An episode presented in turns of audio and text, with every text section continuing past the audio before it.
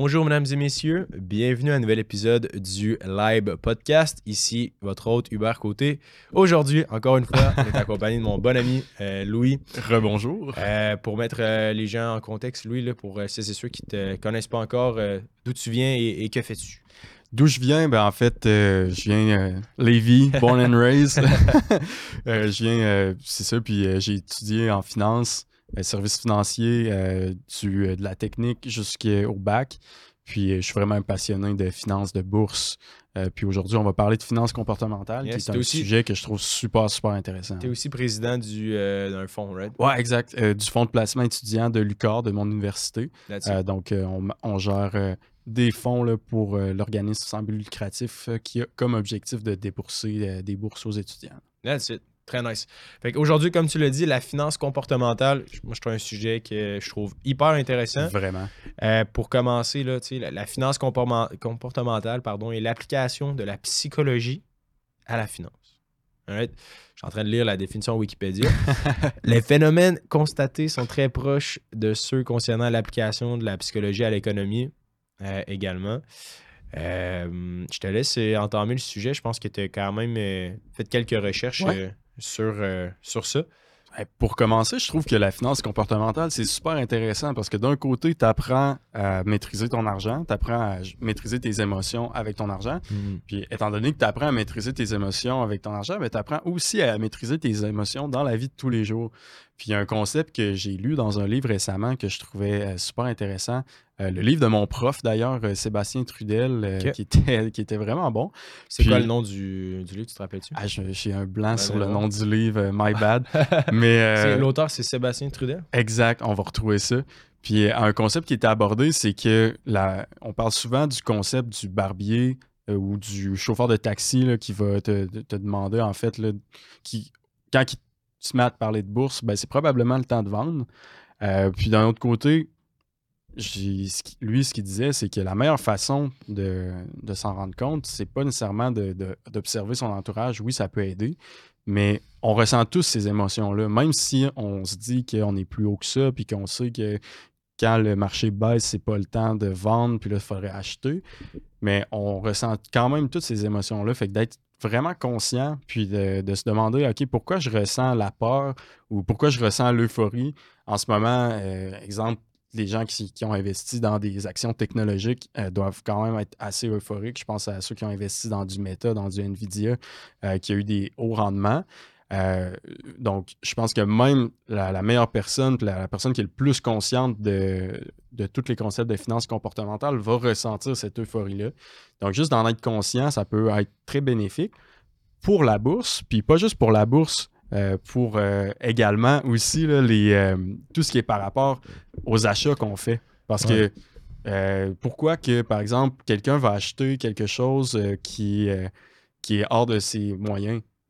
Il y, a, il y a certaines raisons qui expliquent ça, puis la plupart sont au niveau de la finance comportementale, selon moi. Est-ce que c'est est-ce que c'est parce que la personne s'identifie, par exemple, à sa richesse, puis elle veut la démontrer publiquement? Ou est-ce que d'un autre côté, c'est parce que cette personne-là, elle aime la qualité, puis elle aime, euh, par exemple, euh, les autos? Euh, là, ça peut être peut-être plus snob d'acheter un auto qui est de, de plus grande valeur. Mais d'un autre côté, si elle achète l'auto juste pour le paraître, ben, il n'y a peut-être pas nécessairement de valeur là, qui, est, qui est rattachée à ça, là, Ouais. selon moi. Je trouve que le- l'espèce d'aspect de finance comportementale au, au Québec est. on a eu plusieurs personnes là, sur le podcast qui en ont déjà euh, parlé brièvement, mais je trouve que c'est un sujet, c'est un sujet qui est de plus en plus d'actualité parce que en ce moment, veut, veut pas, on vit beaucoup de- d'incertitudes, d'instabilité économique. Euh, Est-ce que le marché s'en va en haut vers en bas? On est une récession? On n'a pas de récession? Euh, bon, là, c'est un peu plus contrôlé là, que, que les derniers mois, disons. Là. Mais encore là, il y a encore beaucoup d'incertitudes. Je trouve que la finance comportementale, en ce moment, c'est ce qui va faire en sorte qu'un investisseur moyen va avoir du succès ou pas. Right? Qui va être en mesure de bien gérer ses émotions, de comprendre euh, les fluctuations du marché, puis de se positionner en fonction de ça. Évidemment, bon, il y a le bon vieux euh, concept là, de quand les gens ont peur ils sont incertains, c'est souvent là que Mhm. les meilleurs investisseurs avancent. Puis quand les gens sont confiants, c'est là que les meilleurs investisseurs sont un peu plus en retrait ou plus prudents, etc. Mais toi, en termes de. à travers tes études en finance, c'est quoi le, le- le phénomène de la finance comportementale ou, une histoire dans l'univers qui t'a le, plus marqué? Ah, très bonne question. Euh, ben, pour euh, commencer, le shout-out à Sébastien Trudel. Euh, le livre, c'est L'investisseur zen. Donc, si vous voulez lire ce livre, je l'ai trouvé vraiment intéressant. Euh, puis quelque chose qui m'a marqué, euh, je pense que j'en avais déjà parlé là, dans le premier podcast qu'on a fait ensemble, mais euh, là, quand même quelques années, plusieurs années, je travaillais dans des mines de crypto-monnaies. Hmm. Puis j'ai vécu en fait le FOMO en réalité, là, parce que les gens, ils venaient nous voir puis ils voulaient acheter des cartes graphiques pour miner. ils voulaient que ça soit hein, installé pour hier. Là, fait que... Je te coupe, là, mais ça, c'est quand même intéressant dans ton parcours aussi. Tu travailles pour une ferme euh, de, Bitcoin. Exact. Pour les gens à la maison qui savent pas, c'est comment ça fonctionne, c'est quoi? Moi, dans, ma tête, j'ai l'impression que c'est une espèce de bunker euh, hyper obscur, euh, illégal, mais c'était une vraie compagnie, là, right? Ouais. Ben, honnêtement, je veux dire, c'était dans un entrepôt. C'était dans un petit entrepôt de uh-huh. type shop, de type garage. Puis c'était littéralement des, des étagères de cartes graphiques. Euh, puis euh, c'était assez simple comme business euh, à runner. par contre, en 2017, quand j'étais dans le domaine, c'était ultra profitable. maintenant, je pense qu'il n'y a plus vraiment d'argent à faire là-dedans. Les, cartes graphiques sont beaucoup moins payantes. Le coût de l'électricité est, monté. Donc, je pense que l'argent qu'il y avait à faire est plus présent. mais dans ce temps-là, c'était pour donner une idée, les cartes graphiques au pic euh, généraient 10 par carte graphique. Puis une carte graphique, ça valait 10 par jour par carte graphique. Puis une carte graphique, ça valait à peu près 1000 Fait que c'était vraiment euh, une profitabilité incroyable qu'on ne voit pas dans d'autres domaines habituellement. Donc c'est pour ça que les gens étaient. Il y avait vraiment beaucoup de faux mots, puis probablement qu'ils en achetaient plus que ce qui, ce aurait dû. Puis à ce moment-là aussi, les cartes graphiques étaient rendues très chères. Tandis qu'il y avait d'autres investisseurs que, eux, ils connaissent le domaine, donc ils avaient acheté en prévision peut-être euh, d'un bull market ou, quoi que ce soit, ou pas juste en prévision, mais qui, avaient acheté d'avance, euh, plus à tête reposée, puis tout ça. Puis je pense que c'est eux qui ont, réussi à tirer leur épingle du jeu parce que ceux qui ont acheté vraiment euh, décembre 2017, ben ils se sont ramassés avec des cartes graphiques qui valaient plus cher que le marché parce que tout le monde en voulait. Puis ils ont eu à peu près euh, deux à trois mois de haute profitabilité comme, euh, comme c'était prévu là, au départ. C'est fou, tu sais. il y a exactement sept ans, le Bitcoin en 2017 valait près de 1000 dollars euh, BTC USD. Là, maintenant, à l'heure où on se parle, on est autour du 40, entre 40 et 43 000 dollars. Fait que, on parle d'une croissance depuis à l'époque, quand tu travaillais là-bas, d'une croissance de près de 3000% 3000% Fait qu'un dollar investi en 2017 dans le Bitcoin. 30 fois. C'est 30 fois, vaut 30 dollars. Chaque dollar investi vaut 30 dollars. Chaque, chaque, dollar ouais, en vaut maintenant 30. Euh, exact. Fait que j'imagine que c'est ça en termes de finances comportementales. Bon, clairement, euh, c'est sûr que tu as fait un bon investissement, mais comment, comment toi, tu as géré ça, cette ascension-là? Cette ascension -là? Ah, euh, c'est une ascension qui n'est pas reposante là, parce que, en fait, ben, j'étais néophyte, là, puis il y, avait beaucoup le monde des altcoins aussi là, dans ce, ce temps-là. Fait que j'avais fait quand même des trades pas nécessairement si profitables que ça. Il y en avait qui étaient profitables, mais tu sais, échanger des, des, altcoins pour, euh, je sais pas, des Monero ou whatever. Puis euh, moi, j'étais rentré comme euh, au début, en fait, fin 2017. Fait que le, Bitcoin, quand le premier, la première crypto que j'ai acheté, c'était Bitcoin. Puis c'était, il était environ à 3000 dollars. OK, après le. Ouais, ouais fait qu'il avait déjà quand même un petit peu monté, euh, mais j'en ai jamais vendu. Fait que j'ai vraiment expérimenté les cycles. fait que ça a passé de 3000, j'en ai acheté, j'ai comme un peu euh, euh, fait du DCA à ce niveau-là. Puis il avait monté jusqu'à 20 000 dollars. Il a redescendu par après jusqu'à 3000. fait qu'il est revenu comme à mon presque tout perdu tes J'avais tout perdu mes gains. À ce moment-là, tu es resté investi? Je suis resté investi, mais hmm. je, peux dire que la, tentation de tout sortir puis de se dire que c'est une bulle puis que ça reviendra pas était très grande. Finalement, tu as toffé de 2019 à aujourd'hui, dans le fond? Ouais, fait que ah là, j'ai juste, j'ai pas agi, puis ça, c'est, en fait, c'est un des, une des meilleures choses à faire. Peut-être pas Ben, Bitcoin, moi, j'y crois à long terme, là, mais il y a Mhm. certaines personnes qui vont dire que c'est spéculatif et tout ça. C'est sûr que si tu prends une action qui est vraiment spéculative puis qui est vouée à, à l'échec, c'est peut-être pas une bonne idée de la garder sur le long terme. Ouais. Par contre, là, pour, la, pour la bourse, pour euh, des investissements plus long terme, je pense que la meilleure chose à faire souvent, c'est juste de rien faire, ce qui est quand même très contre-intuitif. Ouais. Puis c'est ce que j'ai fait, mais je veux dire, c'était c'était pas facile. Puis à ce moment-là, j'avais des liquidités. Puis euh, il y avait une certaine partie de moi qui me disait Ah, tu pourrais en racheter. Tu sais, c'est vraiment le- c'est le même prix que ce que tu avais en 2017, mais deux ans plus tard. Mhm. Mais un autre côté de moi qui était vraiment envahi par la peur qui a fait en sorte que je n'ai pas racheté à ce prix-là. Par contre, là, j'ai, quand ça avait monté, c'était, c'était rendu comme à 6000. Là, j'ai, recommencé à en acheter un peu, mais j'ai quand même manqué un 100% du 3000 à Ouais. 6000 parce que je voulais comme rester sur les lignes de côté. Mhm. Fait que c'est, c'est vraiment d'apprendre à se connaître. Puis je pense que c'est en ayant des expériences là, qu'on, qu'on va le vivre là, parce que euh, juste les, des investisseurs qui ont vécu la COVID, c'est quand même un- une épreuve là, pour quelqu'un qui, qui venait de commencer à investir, par exemple en 2019-2020, euh, de voir son portefeuille baisser de 30% à peu près euh, en l'espace de un mois, puis de tout regagner par la suite. Puis, euh, tu sais, je connais des gens qui avaient vendu euh, en prévision que ça continue à baisser ou que ça remonte pas si vite, puis qui ont peut-être pas nécessairement rentré au bon, Réembarqué, ouais. réembarqué au bon moment. Fait que là, ça, ça peut quasiment faire encore plus mal là, que, que d'avoir juste resté puis d'avoir enduré le. Ben oui, absolument. Puis tu sais, moi, je me rappelle, là, j'ai, euh, tu sais, dans FTX, là, mettons, moi, j'en ai perdu de l'argent dans FTX. Euh, j'avais une partie de, de mon, mes cryptos qui étaient là sur FTX. J'avais une autre partie dans un cold wallet. Ok. Mais tu sais, depuis ce temps-là, le, le- le Bitcoin a fait peut-être 100%. là. Ouais. Parce que j'ai pas réembarqué Ah, c'est- depuis. Ouais. Au plus bas, il était peut-être à 20, 26 000, si ma mémoire est bonne, dans le temps que j'étais sur FTX. Puis maintenant, il est rendu à 40 000, tu sais, un an plus tard, peut-être. Fait que, c'est- certain. Et puis, je trouve que la finance comportementale, tu sais, moi, les, les meilleurs bets que j'ai pris, ben, c'est ceux-là que j'ai buy and hold. Puis Mhm. que j'ai vraiment, tu sais, exemple, les, les entreprises euh, que j'ai achetées ou dans lesquelles j'ai investi, tu sais, je suis là pour le, le très long terme, puis je le vois, là, Mhm. on, on double année après année.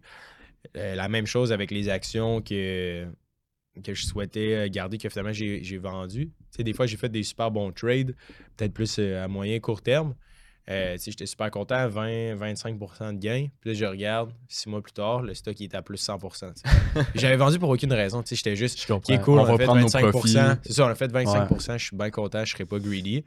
Mais tu sais, j'avais aucune thèse d'investisseurs qui me disaient pourquoi tu vends. right? J'étais juste, OK, on a fait 25%, good, je prends le profit, puis euh, whatever it is. Mais en réalité, la finance comportementale, de là l'importance, c'est aurait peut-être euh, prévalu sur cette décision-là, puis maintenant, je serais peut-être à, à plus 100% sur ce- cet investissement-là.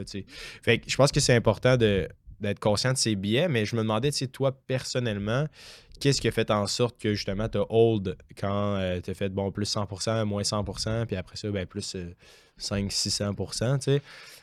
Est-ce que c'est ton niveau de connaissance en finance? Est-ce que c'est euh, la gestion des émotions? Est-ce que c'est le fait que tu étais avec des pairs, euh, d'autres personnes qui croyaient en, ce, en, ce- en cette commodité-là? C'est quoi un peu. euh, Je crois que le- la connaissance, c'est quand même vraiment, vraiment important dans le sens que euh, moi, quand je travaillais dans le domaine, j'avais beaucoup, beaucoup lu sur la crypto-monnaie, j'avais beaucoup lu sur euh, le système monétaire actuel, comment que la crypto-monnaie pouvait euh, être conjuguée avec le système monétaire actuel, un peu le- l'effet de rareté qui était créé avec les halvings, tout ça. Fait que je, croyais que ça allait remonter avec le temps. Puis la même chose en bourse, par exemple, si c'est une entreprise que tu as fait tes due diligence puis que tu as vraiment, vraiment pris le temps d'analyser puis de savoir c'est quoi leur perspective d'affaires puis c'est comment qui, peuvent croître dans le futur, ben, tu auras beaucoup plus de, de chances de la garder. Euh, même chose pour les investisseurs indiciels qui savent que historiquement, tu peux avoir par exemple des, des drops de marché jusqu'à 50% puis euh, la durée moyenne de ces drops-là, c'est, euh, j'ai pas le chiffre par cœur, mais par exemple, euh, entre 12 à 24 mois. Mais de savoir ça, puis de savoir que c'est des choses qui sont normales, je pense que c'est la première étape pour euh, pouvoir endurer ces baisses-là. Savoir aussi qu'il y a des années qui peuvent être vraiment euh, rentables, puis euh, que c'est normal aussi, puis que si tu veux avoir le rendement à long terme, c'est pas nécessairement parce que ça vient de bien aller qu'il faudrait vendre. Comme en ce moment, ça peut peut-être être tentant pour certaines personnes qui viennent de faire des gros rendements euh, de vendre. Euh, peut-être que là, je dis ça, mais Ouais. que ça va pas le dropper, mais on ne sait pas. C'est ça qui est la beauté des marchés financiers. Ouais. Mais je pense que peut-être. En 2023, il, y avait, euh, il y avait beaucoup de prévisions qui disaient que ça allait être une mauvaise année de rendement. Finalement, ça a été une très bonne. Euh, donc, à ce niveau-là, je pense que d'être de, conscient, en fait, là, que timing the market beats timing the market, je pense que c'est la meilleure chose. Puis, c'est vraiment de le, savoir euh, deep down, parce que c'est bien de le dire, mais c'est souvent quand que le, le marché est euphorique ou est trop pessimiste qu'on oublie ces choses-là. Je pense qu'il y avait une histoire aussi parallèle à ça, l'histoire du euh, chauffeur de taxi que ouais, ouais. Exact. Ben, en fait, c'est juste le concept de, se dire que le, quand le, chauffeur de taxi ou que, par exemple, tu vas te faire couper les cheveux et qu'il te parle de la bourse, euh, c'est peut-être le temps de, voir que c'est une bulle. c'est quand même dit souvent là, en finance comportementale. Euh, mais d'un autre côté, la meilleure façon de le savoir, je pense, c'est vraiment en s'écoutant soi-même, puis en ayant des, euh, euh, des réflexes qui, peuvent être contre-intuitifs, mais de faire un peu le contraire de ce que nos émotions nous disent. D'un mmh côté, il y a ton côté rationnel qui va te dire OK, là, c'est le temps d'acheter parce que c'est bas. Puis de l'autre côté, tu as ton côté émotif qui te dit ah, c'est la catastrophe, c'est la, la pandémie, puis tout ça, ça va baisser. Mais c'est de faire le, Ouais. Plus écouter le, côté rationnel, finalement. Ben oui, puis je pense qu'il y a un truc euh, intéressant là, euh, que tu voulais discuter aussi, le, contexte du taux d'épargne, ouais. qui est la différence entre euh, ton ego et ton revenu. Exact. Ben, ça, c'est une citation de Morgan Housel qui, fait des, euh, très bons, du très bon contenu là, au niveau euh, des finances comportementales. Puis, dans le fond, il a écrit le book, le, book le livre Psychology of Money. C'est un excellent livre d'ailleurs que j'ai lu, que je recommande, de Psychology of Money. Vraiment, vraiment très bon. Puis lui, ce qu'il dit, c'est que là, on passe un peu dans du côté flashy. On a parlé un peu en début de podcast c'est que ton taux d'épargne va être la différence entre ton ego puis tes revenus. Donc, euh, si tu as un gros ego puis que tu veux montrer que tu veux flasher, ben, peut-être que là, tu vas moins épargner. Alors que si tu euh, tu ne sens pas la nécessité, en fait, de, montrer ta richesse, ben, tu vas pouvoir plus épargner au final. Mm-hmm. Euh, puis ça, je pense que c'est quand même important parce qu'il y a quelque chose qui est, assez ironique, je trouve, au Québec, c'est que d'un côté, on est l'argent, c'est tabou puis euh, on ne veut pas en parler. Mais de l'autre côté, euh, il y a beaucoup, beaucoup de personnes qui vivent au-dessus de leurs moyens, puis qui, dépensent à outrance. Fait que je trouve que c'est difficile de trouver la balance entre les deux, là, puis mm. de se dire que j'ai l'impression que ça peut même être un peu euh, bien vu, entre guillemets, de dire que t'es es broke. Puis tu sais, il y a certaines personnes. Je sais pas si je sais pas si c'est peut-être qu'on n'a pas le, même entourage, mais tu sais, moi, j'ai des amis euh, qui sont pas nécessairement. Euh, mhm. qui, qui, s'intéressent pas nécessairement à la finance. Puis tu sais, que c'est pas nécessairement bien vu, mais dans le sens qu'ils vont en parler comme en, en jokant, puis tu sais, c'est correct d'être broke. Puis mhm. j'ai l'impression que c'est peut-être. Euh, c'est peut-être justement à cause de la, mentalité d'être né pour un petit pain au Québec. Je sais pas ce que t'en penses. Ben, c'est un sujet chaud, là. Je pense que ça peut polariser beaucoup de gens, là, mais j'ai été un peu dans les deux côtés. Euh, auparavant, j'étais vraiment de la philosophie de, de Pierre-Yves Maxwell au début, mhm. dans, quand j'ai rentré là, dans l'univers des finances personnelles. Là, à la base, ça a commencé avec l'infolette, qui est d'ailleurs toujours, euh, toujours euh, à chaque semaine, puis le podcast, puis après ça, toute l'infrastructure qu'on est en train de bâtir, l'application, etc. Puis avant, j'étais un peu de la philosophie de c'est important d'avoir le plus haut taux d'épargne mhm. possible, puis d'aller trouver un bon emploi. Mais rapidement, personnellement, je me rends compte que je n'étais pas heureux dans ce mode de vie-là. Moi, ce que j'aime faire, c'est justement la, la bonne vieille adage euh, ou la, en as-tu vraiment besoin? Mhm. Pour celles et ceux qui ont déjà lu le premier livre de, Pierre-Yves, euh, je le trouve intéressant, mais j'ai l'impression que ça, ça marque J'ai l'impression que c'est trop loin de, de moi personnellement. C'est, oui, j'en ai vraiment besoin de mhm. voyager, euh, de pouvoir bien manger, de pouvoir faire des activités avec des amis, euh, de pouvoir euh, m'acheter les choses que j'ai envie de m'acheter, ultimement. Puis oui, c'est important d'être consciencieux de il y a combien qui rentre, il y a combien qui sort, mais à une certaine limite. Puis maintenant, mon, mon fusil a, changé d'épaule dans le sens qu'avant, j'étais comme OK, minimiser les dépenses, etc. Mais d'un autre côté, il y a aussi l'option de, maximiser ses revenus puis d'augmenter ses revenus. Définitivement. Qui, qui, est deux, qui est un, autre euh, côté de la médaille que j'ai l'impression au Québec, est un peu, pas nécessairement mal vu, mais moins, euh, moins adressé ou moins parlé, mhm. du moins. Nous, c'est un peu ça lequel j'ai envie de mettre de l'emphase. Parce que moi, personnellement, c'est là-dessus que je suis confortable et que je crois sincèrement que c'est possible de tout le monde d'augmenter ses revenus, que ce soit de négocier une augmentation de salaire, d'augmenter euh, ses sources de revenus avec un side hustle, de devenir euh, propriétaire d'équité privée d'une entreprise. Euh, oui, l'investissement en bourse, l'investissement immobilier, etc. Mais j'ai l'impression qu'il y a moyen de bâtir du, patrimoine en étant heureux, puis en, profitant en même temps, d'avoir les deux en même temps. évidemment, ça a son paquet de challenges, mais je trouve que c'est des super défis. Puis, c'est certain que l'opinion publique donnée pour un petit pain, je suis 100% d'accord avec ça. C'est un peu malheureux. J'ai l'impression que, je, je le mentionnais un peu dans, dans une de mes vidéos, mais Luc Poirier, euh, à tout le monde en parle, ultimement. Je sais qu'on en a parlé dans le dernier mm-hmm. épisode, mais lui, aux États-Unis, il serait acclamé par la critique. J'ai l'impression que c'est un peu euh, le, problème au Québec. Fait oui, je suis d'accord avec toi, mais c'est certain qu'il y en a qui ont la vie plus difficile pour, pour des raisons euh, euh, X, Y, Z, mais en même temps, Luc Boyer aussi, c'est un bon exemple d'une personne qui vient d'un HLM. Mm-hmm. Fait, fait que, non, je suis d'accord. C'est certain que c'est je serais curieux d'entendre l'opinion publique parce que j'ai l'impression de vivre un peu dans un echo chamber. Ouais. Toi puis moi, mettons, on, est, on, est, euh, on se rejoint sur beaucoup de sujets. Je pense que c'est pour ça qu'on est amis.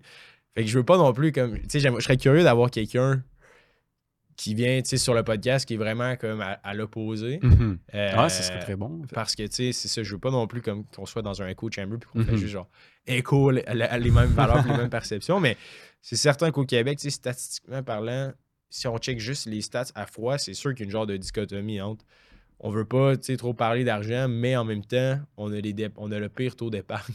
Ouais, c'est ça. c'est exact. bizarre. Fait que peut-être que c'est relié aussi parce que justement, vu qu'on n'en parle pas, ouais, ben euh, on fait pas attention à ça. Puis quand je disais comme que c'est bien vu d'être broke là, j'ai pas de meilleur mot pour dire ça, ah, mais whatever. Puis c'est plus dans le sens que j'ai l'impression que les gens ils aiment ça euh, en parler puis comme relate ensemble, de se dire comme ah OK ça c'est tellement on paye difficile, on paye trop d'impôts, on paye cher puis euh, tu sais on peut se donner des excuses. Mm-hmm. alors que d'un autre côté la, la l'avenue d'augmenter ses revenus, mais c'est la meilleure façon de justement euh, maîtriser ses finances puis de, prendre les rênes mm-hmm. de, sa destination financière. Puis j'ai l'impression aussi, une autre chose qui qu'on voit beaucoup au Québec, c'est qu'on a la mentalité de se dire que si, parce, si toi tu fais de l'argent, c'est parce que tu en as pris à un autre. Alors que quelqu'un qui, euh, qui, a fait des cours d'économie, il sait que si, si tu fais de l'argent, c'est parce que tu as créé de la valeur, puis tu as amené, tu résous un, problème. tu résous des problèmes. Mm-hmm. Euh, alors qu'il y, a beaucoup, beaucoup, beaucoup de personnes, puis j'en parle souvent à, certaines personnes qui me disent, euh, puis même justement Luc Poirier, ben, il avait la perception euh, par l'auditoire de Tout le monde en parle, puis le, panel que vu que lui avait vendu son terrain dix fois plus cher, c'est parce qu'il avait pris de l'argent aux contribuables vu qu'il l'avait vendu au gouvernement. Mais en fait, c'est que son terrain, il va permettre de faire une grosse usine qui va créer énormément des milliards et des milliards de valeurs. Mhm. Puis ça, on n'en parle pas assez. Là. Ouais, non, exact. Puis je, sais pas, tout le monde en parle. Un jour, j'aimerais ça y aller. Mais euh, j'ai l'impression que ça marque quand même une bonne partie de, l'opinion publique du Québec. Je pense que c'est un show qui est quand même. Je, je connais pas les codes d'écoute. Je sais qu'Occupation 2, aux dernières nouvelles, c'était une personne sur huit au Québec qui écoutait Occupation 2 près un million, un million de codes d'écoute. Euh, je sais pas, tout le monde en parle. Ça fait peur. Ouais, je sais. c'est un autre sujet. En effet, c'est relativement inquiétant. Mais euh, je sais pas, tout le monde en parle. Euh, c'est quoi les codes d'écoute? Mais j'ai l'impression que ça. Du moins, peut-être pas de notre génération à, toi puis moi, mais d'une bonne partie quand même là, du Québec. Là, euh, moi, quand j'étais petit, je veux dire, mes parents écoutaient ça religieusement, puis je mhm. l'écoutais aussi avant. Là, puis euh, je sais pas, j'ai l'impression que ça, ça, ça, peint bien un peu l'opinion publique. Ouais, définitivement. j'ai l'impression qu'on n'est pas à côté de la plaque, mais bon, je serais curieux de vous entendre. Euh, c'est ceux qui écoutent le podcast à la maison. C'est des différences culturelles importantes parce que ça, ça m'amène une anecdote que, que j'ai trouvée intéressante là, pendant le. Au jour de l'an, en fait, j'étais dans la, dans la ville de Québec puis euh, j'avais rencontré quelqu'un euh, qui vient du Maroc, si je me souviens bien. Puis là, on parlait, on a fini par parler d'argent, culture, culture, tout ça. Puis il m'a dit de quoi que j'ai trouvé quand même euh, surprenant. Il me disait que, en fond, lui, il a une Mercedes, il a, a comme un VUS Mercedes, puis mm-hmm. il était en date avec une fille. Puis la fille, elle lui a lui a dit Moi, je préfère les Kia. Puis là, lui, il était comme, il comprenait pas pourquoi que, pourquoi que la fille répond ça, mais alors qu'au Québec, c'est vrai que je peux comprendre pourquoi que ça peut arriver, tu sais. C'est. C'est quand même hilarant. Ouais. je sais pas à quel point c'est. Je sais pas si. C'est ben- science, genre. Non, sais, c'est sûrement pas scientifique. c'est anecdotique, C'est mais- très anecdotique, mais tu sais, ça montre quand même une différence culturelle là, qu'il peut avoir Ouais. qu'il y a d'autres pays qui sont que, que la, la richesse est super bien vue puis il n'y a Ouais. aucun négatif à ça Mhm. alors que des fois au Québec pour certaines personnes puis encore là c'est ça c'est pas scientifique puis il y a d'autres personnes qui Ouais. je pense qu'au au Québec on est quand même euh, plus euh, on aime quand même beaucoup le- la richesse étant donné qu'on a quand même une culture nord-américaine mais d'un autre côté on a le, le côté comme plus euh, francophone plus latin qui est qui, a- qui a peut-être un peu de préjugés face à cette richesse là Vraiment. puis ça peut causer justement des, Ben oui. des, des choses quand même anecdotiques. Ça vient de loin, là, veut, veut pas, on vient d'un.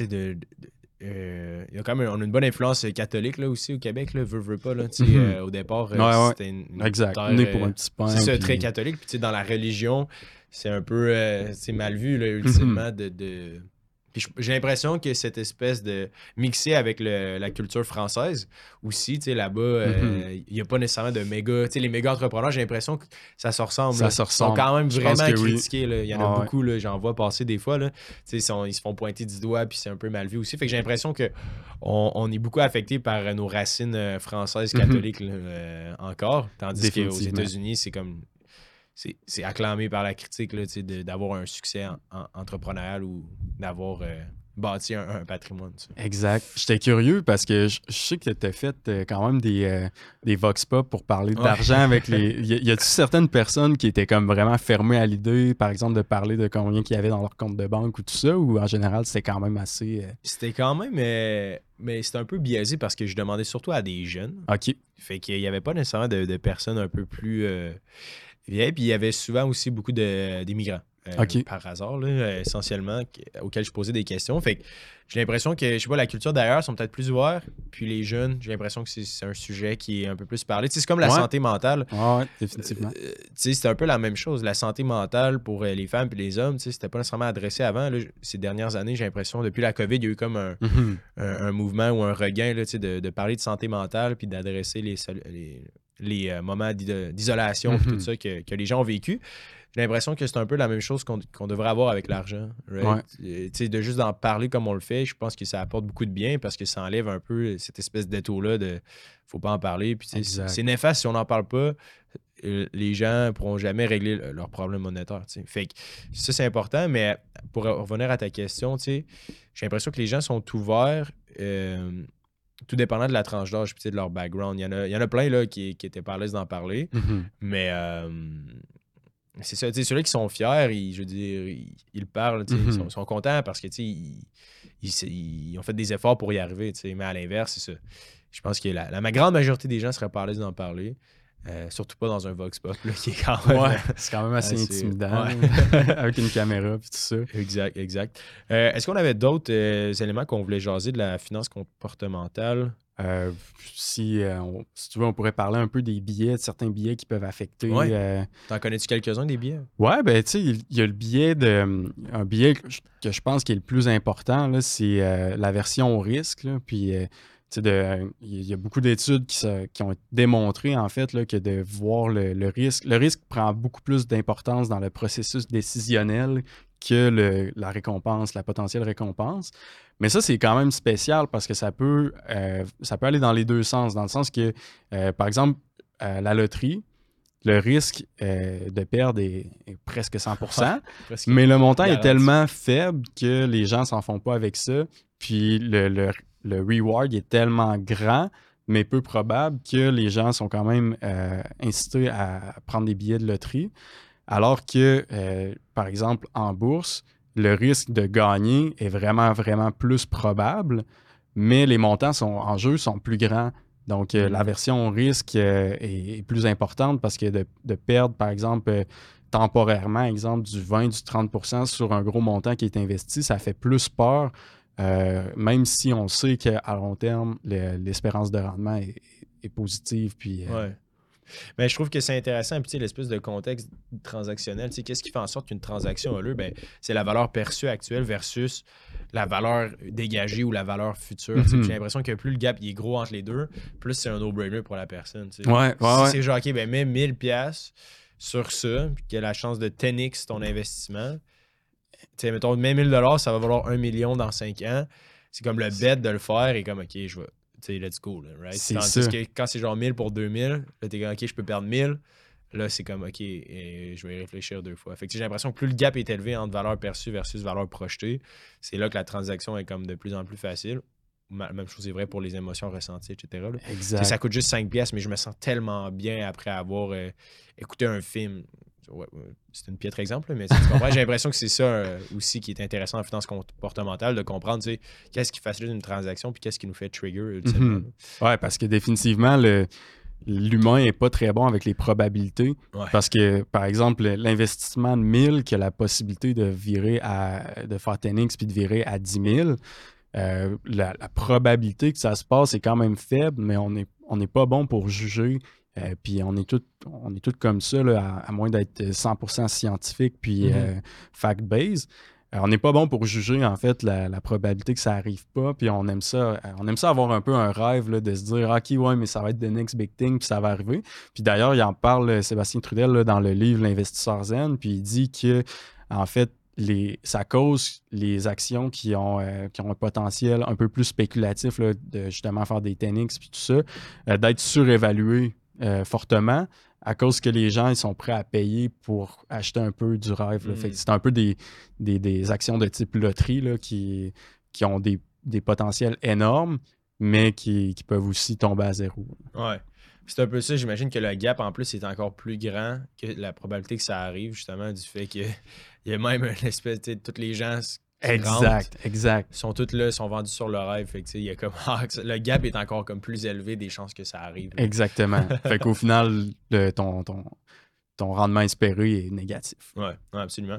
Puis, euh, est-ce que tu as d'autres ressources pour les gens qui voudraient euh, en apprendre plus sur, sur la finance comportementale? Ben, tu as nommé le livre. Ouais, ben Morgan Housel aussi, il y a- il y, a un podcast qui est super intéressant. Euh, j'ai complètement binge, binge euh, listen, I Ouais, guess. binge- listen, le podcast, euh, qui, qui est vraiment bon. Euh, il il en a fait un aussi avec Mark Manson, qui est euh, l'auteur euh, du livre connu euh, L'art subtil de s'en foutre euh, en Ouais, français. Euh, puis euh, tout ce, ce contenu-là, je pense qu'il est bon. Euh, puis au niveau des- de la finance comportementale aussi, euh, je trouve qu'il y a un nouveau podcast qui est en anglais aussi encore, là, qui, qui s'appelle le Money Scope, qui est très intéressant aussi, là, que ça, ça aborde des sujets, en fait, euh, comment déterminer c'est quoi la- une bonne vie pour toi, puis des sujets qui, par exemple, quelqu'un qui s'achète une grosse maison, c'est un des autres, c'est un médecin. Mhm. Puis lui, avant, il avait une très, très grosse maison qui, qui finalement le rendait pas si heureux que ça. Puis il a, fina- il a- finalement déménagé dans une maison plus petite. Puis il est devenu un peu moins matérialiste, mais euh, comme tu en as parlé, dépenser peut-être plus pour des choses qui, qui le rendent heureux. Donc Ouais. euh, des voyages avec sa famille, du temps passé avec sa famille, des expériences, tout ça. Puis euh, tu sais, d'être conscient, en fait, c'est de, de quoi est-ce qui te rend heureux, puis comment dépenser ton argent pour te, te donner le plus de de, plaisir puis de bonheur possible. Puis aussi, ce qui parle beaucoup, c'est de s'acheter du temps. Donc, euh, des choses que, que tu n'aimes pas faire, ben, Buy tu it, hein. buy it. Tu sais, Ouais. fais- paye quelqu'un pour le faire à ta place. Faire. Fait que toutes des, des choses comme ça que je trouve super intéressantes, là, puis qui peuvent être euh, pertinentes à, connaître pour tout le monde. Génial. Ben écoute, merci infiniment, lui. Euh, pour celles et ceux qui ont des questions, n'hésitez surtout pas à les écrire en commentaire euh, pour celles et ceux qui nous écoutent sur YouTube. Donc, euh, je vous remercie infiniment pour votre écoute. Puis on se dit à la semaine prochaine.